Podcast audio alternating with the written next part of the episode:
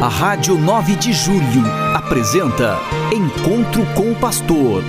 Na palavra do Arcebispo Metropolitano de São Paulo, Cardeal Odilo Pedro Scherer. Vós sois meu pastor, ó Senhor, nada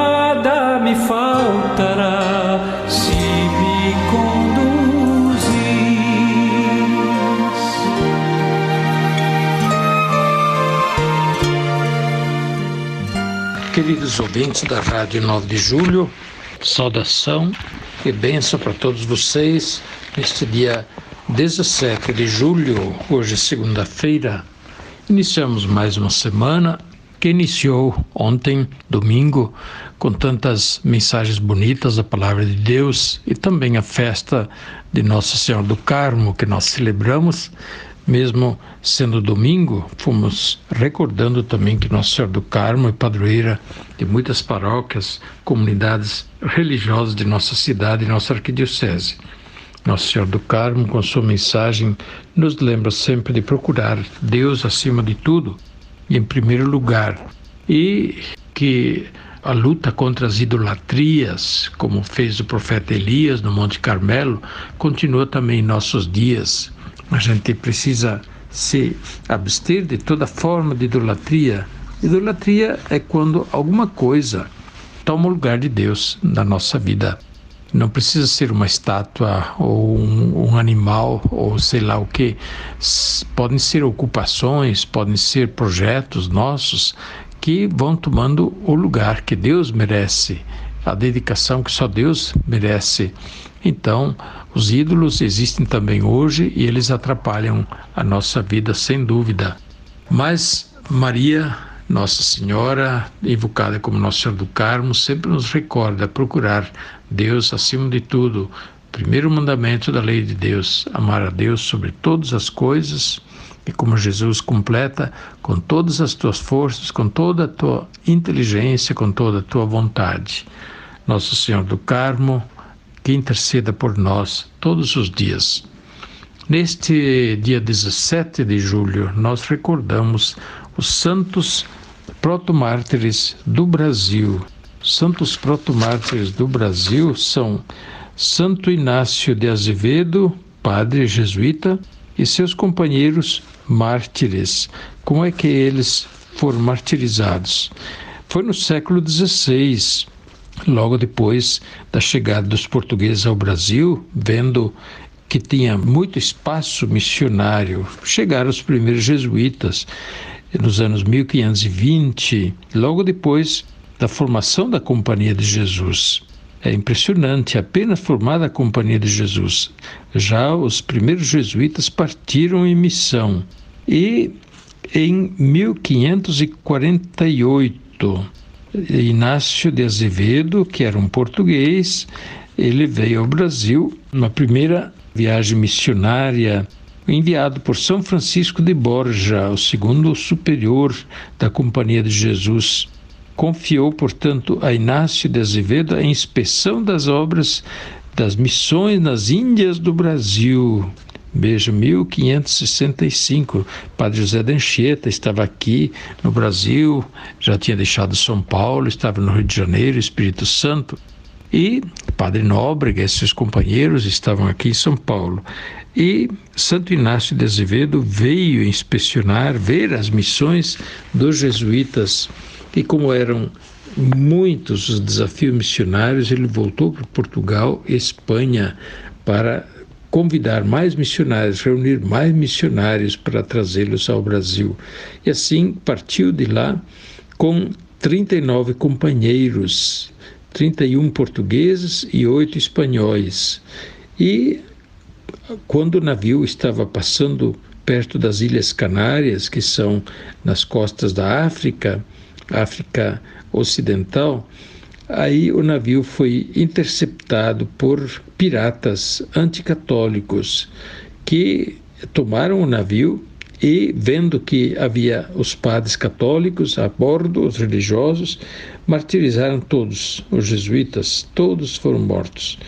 E Eles são, portanto, mártires do Brasil, sem mesmo terem pisado no Brasil. Somente Santo Inácio de Azevedo, ele já tinha vindo ao Brasil, mas voltando para a Europa, procurou mais companheiros e voltava mais uma vez ao Brasil.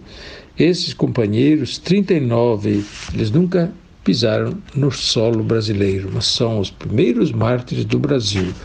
Derramaram seu sangue por Cristo, pelo Evangelho e pelo Brasil, pela evangelização do, dos povos brasileiros. O Papa Pio IX confirmou a beatificação desses mártires em 1854. Eles continuam sendo protomártires, beatos protomártires do Brasil, Santo Inácio, o beato Inácio de Azevedo e os seus companheiros mártires, 39 com Inácio, portanto, 40 mártires, primeiros mártires do Brasil. Que eles intercedam por nós e o seu amor missionário, sua paixão por Cristo nos ajude hoje a valorizar o trabalho da missão, o trabalho da igreja, tão importante, a missão que nunca deve acabar nem se interromper. Quantos missionários deram a vida pelas missões? Aqui no Brasil, em outros países, em países onde é perigoso ser missionário e se é descoberto como missionário, ele acaba indo para a prisão, quando não acaba indo para a forca ou a pena de morte. Ser missionário de Cristo muitas vezes requer heroísmo, coragem. E é isso que hoje também Jesus pede de todos nós no Evangelho, quando ele diz: Não penseis que eu vim trazer a paz à terra, eu vim trazer não a paz, mas sim a espada, ou seja, a luta, o combate, não a guerra, a luta, o combate. É uma linguagem figurada para dizer Jesus veio não para trazer uma paz que é ausência de problemas ou a paz que decorre de a gente não abraçar uma causa. Depois, Jesus mais adiante diz né, das escolhas que é preciso fazer. Quem ama seu pai, sua mãe mais do que a mim, não é digno de mim. E quem ama sua vida mais do que a mim, também não está pronto para ser meu discípulo. Quem não carrega sua cruz e me segue, também não pode ser meu discípulo. Pois bem, são as exigências que Jesus faz a todo aquele que quer ser o seu discípulo. Ser discípulo de Jesus não é vida mansa. Ser discípulo de Jesus como cristão é sempre a gente estar exposto também à cruz, ao desafio e assumir esses desafios com coragem. Jesus completa ainda este evangelho dizendo: Quem não arriscar a sua vida por causa de mim e do evangelho vai perder a sua vida. Mas quem arriscar a sua vida por mim e pelo Evangelho, este vai ganhar a sua vida. Isso é muito importante a gente lembrar. Quem arriscar a sua vida por causa de Jesus não vai perder a própria vida, ele vai ganhar a vida. Mesmo se morrer para este mundo, porém, ele vai ganhar a vida eterna, a vida que Deus prometeu a todos aqueles que o amam e que entregam sua vida por amor ao reino de Deus. Pois bem, caríssimos, lembrando hoje os proto-mártires do Brasil, a gente pode exatamente pensar, eles entregaram sua vida por amor a Cristo e ao Evangelho, à missão. Por isso, eles são felizes, bem-aventurados, eles têm um lugar seguro perto de Deus. Que nós cresçamos também no amor, na coragem, no brio, né? naquele santo orgulho de sermos filhos de Deus, católicos, cristãos, membros da igreja, isso não para desprezar outros, mas para reconhecer o grande valor que é a nossa fé, a nossa missão. Deus nos chamou a grandes coisas e não por nossa valentia, não, não porque nós mereçamos, porque Deus é bom.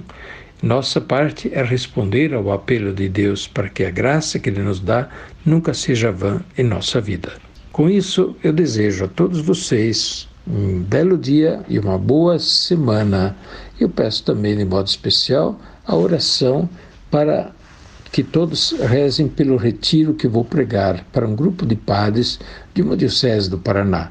Hoje começa, vai até sexta-feira. Então, conto com a oração de todos vocês em benefício, na intenção do Retiro dos Padres, lá da Diocese de Apucarana, no Paraná. A bênção de Deus Todo-Poderoso, Pai, Filho e Espírito Santo, desça sobre vós e permaneça para sempre. Amém. A Rádio 9 de Julho apresentou Encontro com o Pastor, na palavra do Arcebispo Metropolitano de São Paulo, Cardeal Odilo Pedro Scherer. Vós sois meu pastor, ó Senhor,